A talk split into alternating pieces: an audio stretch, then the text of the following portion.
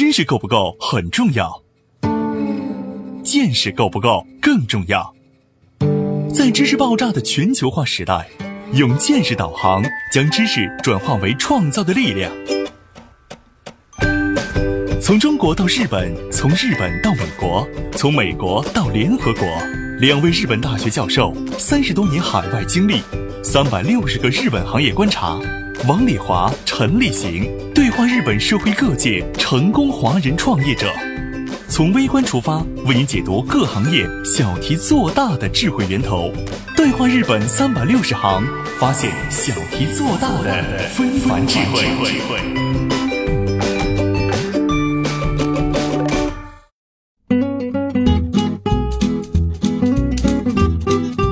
家好，欢迎您收听今天的对话日本三百六十行，发现小题做大的非凡智慧。我是王丽华，对面的是日本关西学院大学社会学博士生导师、日本著名社会学家陈立行。陈老师你好，啊，王老师你好。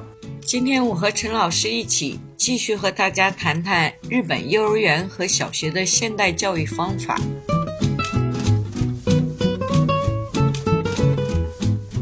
在过去呢，就是亚洲、东亚的一种思维方式，是由权威来分配资源。对，这个然后由你对权威的崇拜，换来权威对你的倾斜。对，对吧？那么这个时候呢，那么在现代化社会的话，你权威管不了每一个人、所有的人了。嗯。那这个时候，实际上在现代化的社会，让每个人能够乐业来于他自己的选择。那么通过这一圈儿。四年转完以后，每个人发现自己干啥干比较合适啊？对，干什么我喜欢干？对，所以他们到五年级才开始自己举手说：“我来选班长，我自己来。”对，有的人根本就说：“你让我当班长，我都不当。”对，我就去，我还送饭。到五年级以后，他们开始呢，不是说一定要轮班了。五年级以后开始举手，嗯，举手以后呢？优先对，然后再还多的时候，那么你们还是叫头对。但是呢，五年级以后呢，就没有呢，说不能重复的这个到四年级就有方向性了，哎，就有方向性了。我喜欢什么？对，那比方说有些人我就喜欢养花，我就喜欢浇水，嗯，或者还有的人说我就喜欢上厕所，真的有最后有的小孩。就把那厕所扫得干干净净，对，他就真的就喜欢扫厕所。嗯，还有一个有评价机制，呃，对他这个厕所扫得干净，这些小孩会去看，很细致的地方都去看。哎，他连这个地方都扫了，所以这个人好，这个人扫得好，他会给他一个花儿。啊，对对对，完这个花儿呢，这评价以后还形成了一个在现代化社会其实最重要的。除了一种自律以外，谁和谁都是平等的。嗯，那么没有高低贵贱之分了。对，我们总是说革命不分高低贵贱之分，可是很多东亚人的脑袋里就日本人的脑袋里就是高低贵贱。对，他过去从来都是这种三纲五常，这种谁在上边谁在下边，对，这种等级观念特别强。对，可是日本现在战后这个教育。就变成什么呢？如果说你是你公司里的顶头上级，那么他要服从你的。日本人，如果你跟我不是我顶头上司的话，就是你是总理来了的话，我是麦当劳的雇员，我跟你也没什么关系，我们都是平等的。对，所以这种呢，就从小学的这个教育呢，就把他的职业不分。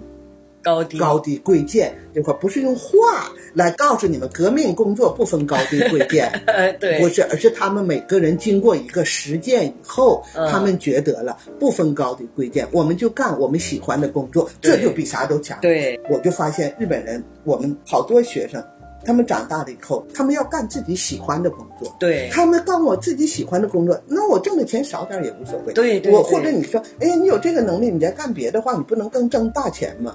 我不需要那么多钱的话，那我就干我自己喜欢的工作。对。那么他们认为别人做任何工作都是他们自己喜欢的和自己能做的，这个就是现代化社会呢。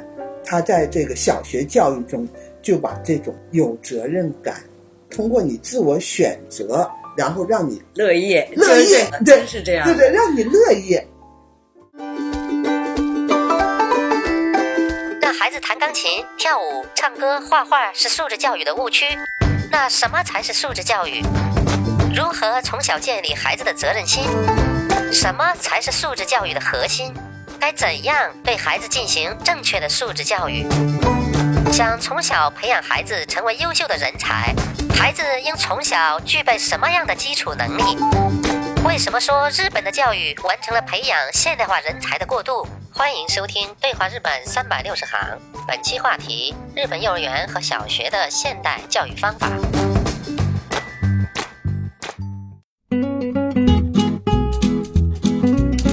我还记得我儿子小学二年级养花的时候，嗯，等到对他们有这个课，不是，他是责任。到我知道放暑假的时候，嗯。那花得拿家来，对，得拿回来，拿回来。我都有印象，每个人一个小盒啊，对吧？哈。那花拿回来，我说你干嘛呢？他每天吧，我们家的花他都不给浇水，嗯，可是我儿子也这样，可学校的花他认真浇水，对为什么呢？因为这是他的责任，他是管这个花儿，开学还得把这花拿回去，对对对不对？嗯那么这个时候就变成什么呢？好，我做这件事儿是我自己的选择，我要选择了的话，我就把它做好。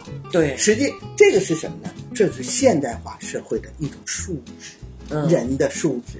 有了这个素质，他才是跟个人的软实力呢连在一起的，对对吧？嗯我们中国经常讲素质教育，现在总是在说素质教育，可是我觉得一些家长呢，他们对素质教育有个误解。嗯，比方他们认为素质教育就是让孩子去弹钢琴，哎对让孩子去跳舞，嗯让孩子去唱歌，让孩子去画画，而且现在有一个什么问题啊？让孩子去学这些东西都是家长给选的，孩子自己并不见得喜欢。嗯，呃，这还不说，其实首先第一个，他这种教育他根本不叫素质教育，嗯，这种叫啥？这叫才艺教育。对能力，呃，就是才艺才艺，才艺他，根本不是素质的教育，对吧？对这是第一。嗯第二，又不是孩子自己的选择。就像我女儿说的，我女儿那小的时候，每年暑假带她回去到她奶奶那个拂晓啊，回去小留学生 小留学生两周把中文好一点嘛。嗯后来她就回来，她说那中国学生上课坐着那手背的后边。嗯嗯，都得纪律啊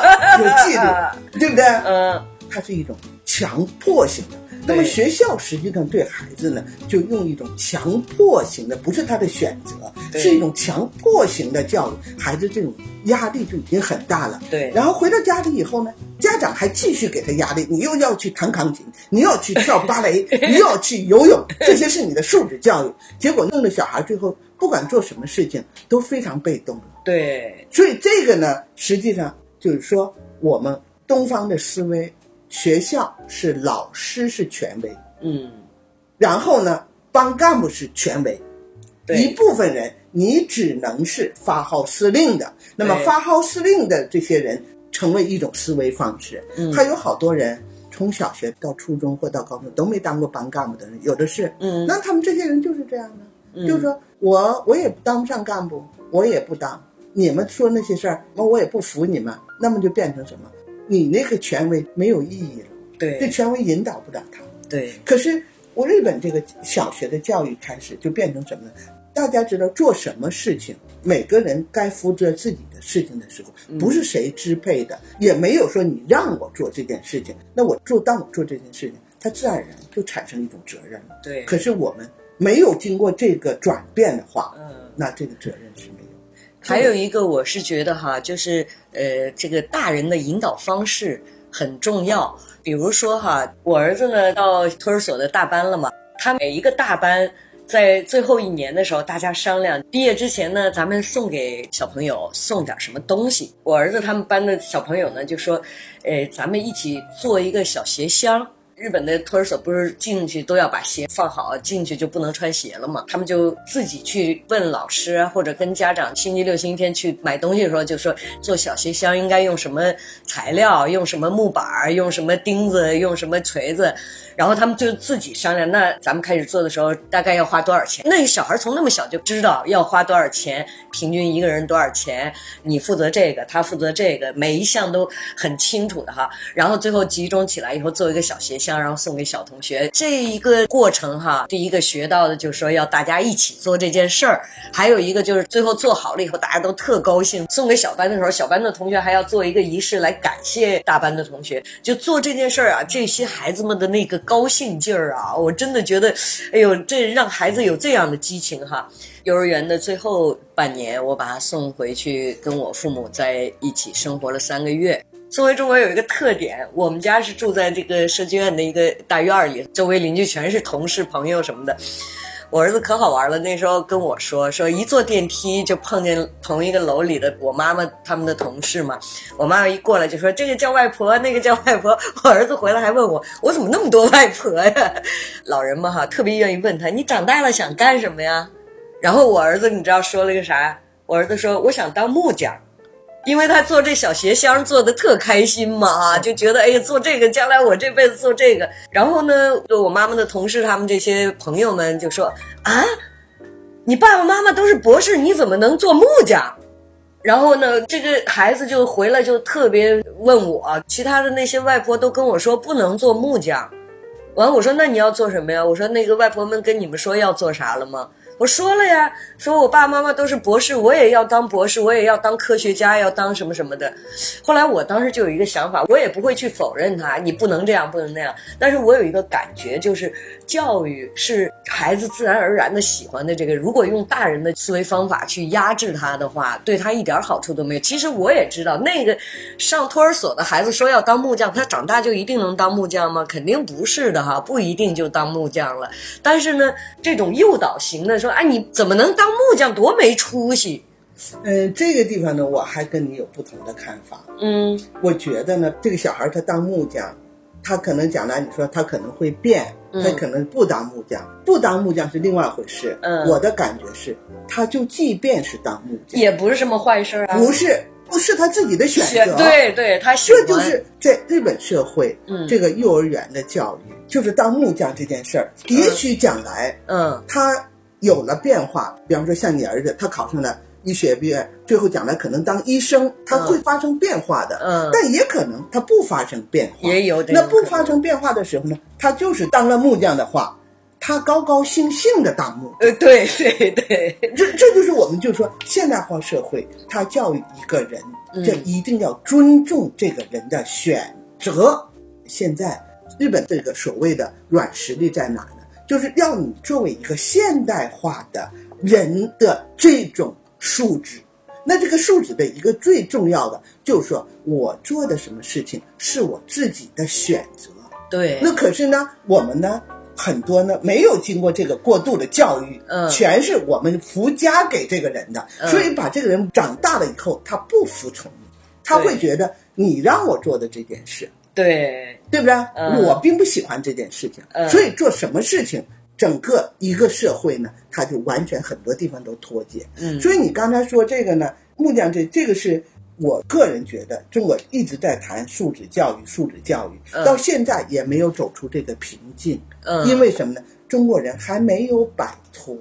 尊重每一个孩子，还没有建立一种现代化社会，尊重个人的选择的同时，才能够培养。如果你不尊重个人的选择的话，你就不可能让他有自我责任的这么一个过程。对，咱们没有认识到这一点。对，你看日本，就像刚才你说你儿子，同样的，比方说我女儿小的时候，我女儿小的时候有过变化。一开始，她说她想做面包。我就说以后，如果我们在做另期节目，就家庭教育、父母教育那块是另外一回事儿了。嗯，但是他有这种想法，也是周围学校的一个影响。对。那么他说他想做面包，那 OK，我说哎，那好啊，你要做面包的话，那不变成妈妈以后总能吃好吃的面包。而且他说想做面包这件事，还是我看他的作文，而且他的作文里头说他想做面包，为什么呢？因为我们周围哪家哪家的面包，那个面包如何好吃，他写的还挺好的。我说那挺好的。他想做面包这件事是小学二年级，嗯，这个时候家长不仅要支持他，那我个人认为，我们作为中国人，脑袋里已经有那种，哎呀，你这个目标怎么就说这么那么低这么低呢？这种说实话，已经变成了我们中国人的思维方式。但还好，就是因为我是学社会学的嘛，我读了很多有关教育学、人的社会化过程的这些书。我从理论上我知道，嗯父母不能强加给孩子，不能把你自己想做的事强加。我知道这个道理，嗯所以呢，我就说，那好，如果这样的话，妈妈呢，我就很主动的给他买了一些什么做面包、做点心的那些小模子，什么东西的。他回来做那个点心呐、做的他可高兴了，对吧？嗯，那么他做的又高兴，这何乐而不为呢？对，可是到了小学五年级的时候，哈，嗯我不是每年都带他回中国嘛。嗯她有一次回来就跟我说：“说妈妈呀，我将来呀回中国去开一个残废人的福利机构。”嗯我说干什么呢？他说我看中国残废人太可怜了。哦，啊，我说那行啊，我说那你要是想回中国去开这个残废人的收容机构的话，那你得把中文再学好点儿啊，啊，对对对，对，这就往这方面啊，对啊，那就往这个方了面。那好，你就再把中文再学好点儿吧。那我这个时候也不加可否，结果呢，到了高一的时候，他那时候还是中国国籍。那么到了十六岁以后，不是有更新吗？十六岁以前，父母可以带他办这个签证更新。嗯那么到十六岁以后要本人去。哦那么他十六岁那年第一次到入管局去，嗯他到了入管局去以后，我就发现那回来他变了。嗯他说：“妈妈，我想来那个考法学部。”嗯，我说：“为什么？我想当律师。”嗯我说：“为什么想当律师？”他说：“我看那个外国人那些人不会说日语，在这办手续太可怜了。哦，所以他到任何地方都有观察哦。人会有这个的，这小孩他这个是他的能力。如果人才一个优秀的人才嗯没有调整自己能力的人的话，那对，那不能说人那才那那能是人才吗？全让你妈让你怎么做你就怎么做，这孩子将来肯定走不到自己。想做的事儿。对呀、嗯那我说你要考法学部可不是那么容易，要考一个好的法学部哈。嗯然后将来要考律师，律师是日本文科中最这个资格最难考的。对然后他说我要考那个呃法学院，我当律师，呃将来那个帮这些外国人办事儿，嗯就是看他们太可怜了。嗯那好，那我就说，那你要这样做考啊，那你自己努力。结果他最后非常非常认真。实际他原来是在学校学习不是特别好，最后他考上了庆应那个法学院嘛。相当厉害了。嗯到了庆应法学院以后呢，他到最后考了两年的律师，没考上。哦，对，律师特难考。没考上以后呢，从我的角度来说，我说那你要没考上，你就再继续努力考呗。而且当时好多人都说，日本律师的劳动市场嗯是天和地之间的区别。什么意思？天地就是能挣大钱的律师和这连根本就挣不到钱的律师啊那什么人能挣大钱呢？嗯就是叫做国际诉讼的。我女儿啊英文、英文和中文都几乎是 native 这种感觉，嗯母语的这种感觉，嗯再加上日文，大家都说你呀，要是当了律师的话，是挣大钱的律师。哦，然后我不知道他为什么，他嗯就放弃了。真的。他现在当公务员。哦考上了国家公务员，嗯公务员他干什么呢？他在后生劳动省、哦社会救助部门。啊，那实际上跟他从五年级或者到十六岁那时候的影响都有联系的。哎呀，你想，我我我我就把这一串串起来。对我一看的话，我觉得他现在哈没有一点感觉，好像我没考上律师，我就是受挫折了，嗯我就没挣大钱。他现在在当个公务员，我看他当的高高兴兴的。对对这对，那你说这个是什么意思呢？我是说，他不论在哪一步停下来。嗯你比方说做面包，也可能他当时没有认识到那么多，或者家里出了什么变故，没有能力。或者做面包也能做得他做面包也能做得很高兴。对那你说他面包，他喜欢做面包，和当一天和尚撞一天钟做面包的人，哪个人能把这面包做好？对，那我就说，他这个教育机制，就让你你每个人喜欢的事儿做好了的话，你不论在哪一步停下来，它都是你的软实力。嗯这就是我说的，日本为什么说教育呢，完成了它培养现代社会人才的这个过渡。嗯，很对。我是觉得我可能观察的都没有你细，因为在呃你是做这个你专业社会学的，不一样，对。嗯，没观察到这么细，但是经常也会通过自己的孩子的成长过程，看到很多事情是我们以前没有注意到的，现在才发现是非常重要的。今天和大家探讨的就是日本幼儿园和小学的现代教育方法。当代社会如何培养现代化人才的素质？教育该如何从娃娃抓起？稍事休息，马上回来。对话日本三百六十行，发现小题做大的非凡智慧。年复一年，千军万马去过高考独木桥，考北大清华，百分之九十注定了都是失败者。为什么还要一味去做？孩子从小如果没有选择，留下的就是永远的不满。我们有没有给过孩子选择的机会？什么是我们现代化社会中的传统思维？欢迎收听《对话日本三百六十行》，本期话题：日本幼儿园和小学的现代教育方法。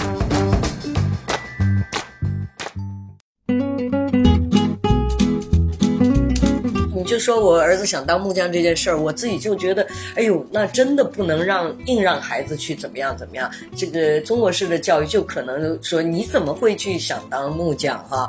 那首先就把他喜欢的这个事儿给压下去了不算。，这另外一个家长就潜在的灌输他瞧不起木匠。对，木匠，你怎么能干这活呢？你怎么能去做面包呢？嗯你看好了，那他将来长大了，你们做面包的人都是你们当木匠的人，就这些人第一级了都是第一级的。对，现代社会的人才它是多样性，甚至连劳动市场都一定要把各种各样的人才都有，从保洁工一直到宇航员，嗯，是不是这个社会都需要？对，对吧？对那么如果我们是认为哪一个是上边，哪个是高，哪个是低，而不给他选择的机会，不让他自己去做这件事情的话，这就是中国目前的叫做千军万马都要去走那个高考的独桥木桥。对其实呢，大家知道，能够考上北大清华的人是有限的。嗯，也就是说，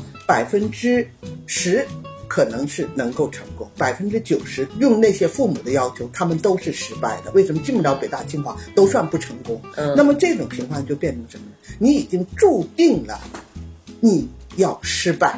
但是你还要让你的孩子去做，只要进不了北大清华，不出人头地，我不挣比别人高的钱，我就变成什么呢？谁都是不满不信对。我在那一本书里，就是《当代中国失去了什么》里有一个，就是说叫做没有选择，就留下是永远的不满。对，就是前一阵儿我有一个亲戚家来日本旅游，他的儿子呢已经大学毕业以后工作了，工作还挺好的。然后呢，我们几个一起吃饭的时候就聊起天儿来了，我就问这个孩子你喜欢不喜欢你现在的工作？他是在一家外企做财会，然后呢，他跟我说我最讨厌数字。他不喜欢数字，我说那你为什么做做这个工作呢？他就跟他爸爸说，都是他让我考这个，然后他爸爸马上说，我现在让你考这个多好啊，这工作条件又好，工资又高，又不累，又不什么什么的。后来呢，我就发现这就是呃家长和孩子之间的这种矛盾哈，就这样产生了。他爸爸觉得，你看我给你选的这条路多好，然后他儿子呢，虽然从道理上说是好，但他儿子并不满意，就一直在那儿抱怨，我一点都不喜欢这个工作。我说的，你爸爸给你选这个工作是为你好，这是咱们中国的一般的说法，对不对？家长为孩子好啊，给你找一个最好的路，这个那个的哈。后来我就跟他说，那你现在是不是就想跳出来，想做一个你特别喜欢的事儿呢？他说我想，但是我不知道我喜欢什么。这个也是一个问题，对不对啊？对啊，这就是一种教育矛盾的地方哈。家长认为这个好，你觉得不好，但是同时你又没有你喜欢的特别好的地方。这就是中国现代化社会的传统思维。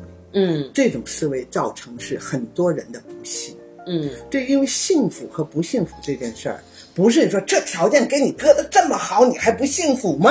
嗯，幸福不是客观的东西，对，幸福是一个主观的感觉。对，这个东西，我就是说幸福和不幸福这件事儿的话，他一定要是自己的选择以后，他才能够感觉到幸福。你说这个孩子，那好啊，你爸爸给你选择的，你你不喜欢，那你自己喜欢什么？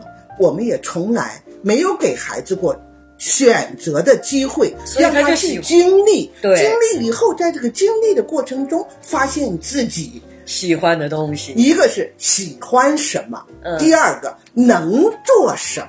对对，对你是骡子是马，你要让他溜一溜。嗯，你要是给他有这么一个机会，这才是现代化社会每一个人和每一个人应该培养的素质。对我们不是家长花大钱进了好的中学，花大钱考上了大学，花大钱给他找了一个好工作，花大钱给他找了一个好的企业，最后什么呢？他还不幸福，他不幸福 对，这就是中国大部分人为什么不幸。他如果不喜欢这个工作，他能乐业吗？对，他不喜欢这个工作，他能认真把这工作做好吗？对如果一个人不这么做好，可以；如果说大部分人都是这种状态的话，那不变成吗？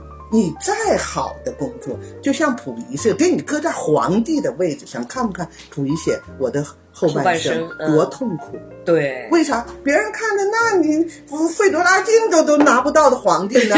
那这对呀皇位呢？你拿的皇位为什么痛苦呢？这他不是自己想要的东西。对，我就觉得日本通过这个教育，给了他小孩在小学四年级之前，给了你选择的余地，对，然后呢，让你知道你喜欢什么，让你知道你能干什么。别人干再好的东西，我不稀罕，我不稀罕。对我我看你跟我没关系，为什么那不是我喜欢的事儿，对，对，对不对？这就是一个现代社会啊！嗯每个人都在自己的位置上，我喜欢干我喜欢的事儿。如果每个人都喜欢的，不用说每一个人吧，大多数的人都喜欢他的工作的话，那么你说这个社会不自然而然的就安定了这个安定了，他这个企业就好了吗？对，我为什么说日本它完成了为现代化社会培养人才教育这个过渡呢？嗯，为什么说中国没有呢？因为中国现在呢最大的一个还是靠权威。对，这个权威最大的弱点是什么呢？一定要让你这个权威者一定要身体力行，嗯以身作则，让人家服，后边的人才能够顺从，对，对不对？对对，可是要做到这样，在现代化社会很难。老师跟学生说的话，转过头去，他自己做的事儿就不是那么回事了。那学生他能听你的话吗？对，对不对？这个首先一个就是权威的机制就没有了，嗯，那么这才造成了什么呢？现在的人就一种不信，他不相信这个权威。对，那么好，就像你说，你不相信的，那你信啥？嗯，就没得信的，嗯对，了，就没得信了。可是呢，我就觉得呢，日本呢，他在这个过渡中，其实他过去也是有权威的。哎呦，你知道吗？以前那日本的学校那体罚啊，对，很都好，长时间，对就老师都都咒你呢，你必须听我的。嗯有那么一个过渡的，他把这个彻底改变了以后，这个时候的权威就变成了不是老师个人的权威，嗯而是我是这个组织里组织里，里面的嗯一个人，那么我就要服从这个组织的规矩、嗯，制度，那么我就服从他了。这就是现代化社会，让你每个人都各就各位。嗯，我觉得还有一个，在这个组织里，我去服从这个组织的时候，也要有这种心态的。对，呃，因为我爱这个组织，所以我才会为这个组织。所以在日本有很多就是在公司里工作，哎，全心全意的为公司，好像连家都没有公司重要。让我们中国讲，就是你你傻呀，对，那就这就是其实是人一种什么呢？这就是人性的本身的东西。嗯人性当他吃饱穿暖以后，嗯他就有一种需求。嗯因为他一种什么需求？就是说我得为别人做，说大了是为社会，又为国家。当你自己的事情完了以后，你修身完了以后，你一定要齐家。对你有齐家的能力，你要治国。嗯就是当你一定程度，你要有一个精神寄托。对，西方它是宗教，我为了上帝，我做一些事情。嗯那么东方没有，东方心里头没有上帝。你想嗯东方人一个最大的，呃中国人是叫做什么？无事不登三宝殿，临时什么？什么抱佛脚我需要的时候我去找佛了。哎呀，上帝啊，你保佑我，让我这把中一个彩票吧，对不对对？或者你让我找个好工作吧，嗯或者让我考试考好了吧？这中国人，嗯对吧？日本人也是一样。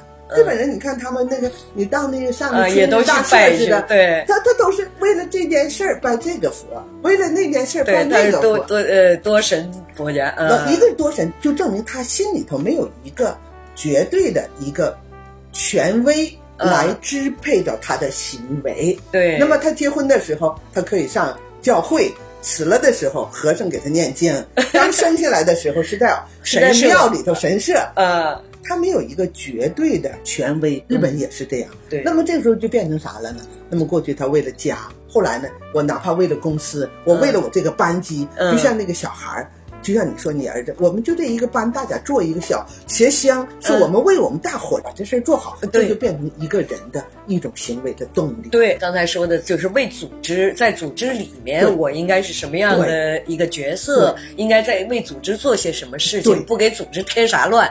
这个真的就是从小开始。这个从小开，始他这个是从哪儿呢？好了，感谢你收听今天的对话日本三百六十行。我们下期对话继续探讨日本幼儿园和小学的现代教育方法，一起发现日本在培养现代化人才素质的教学方针指导下，我们所观察到的校园和学生趣事，为你还原一个日本孩子从幼儿园到小学的真实成长历程。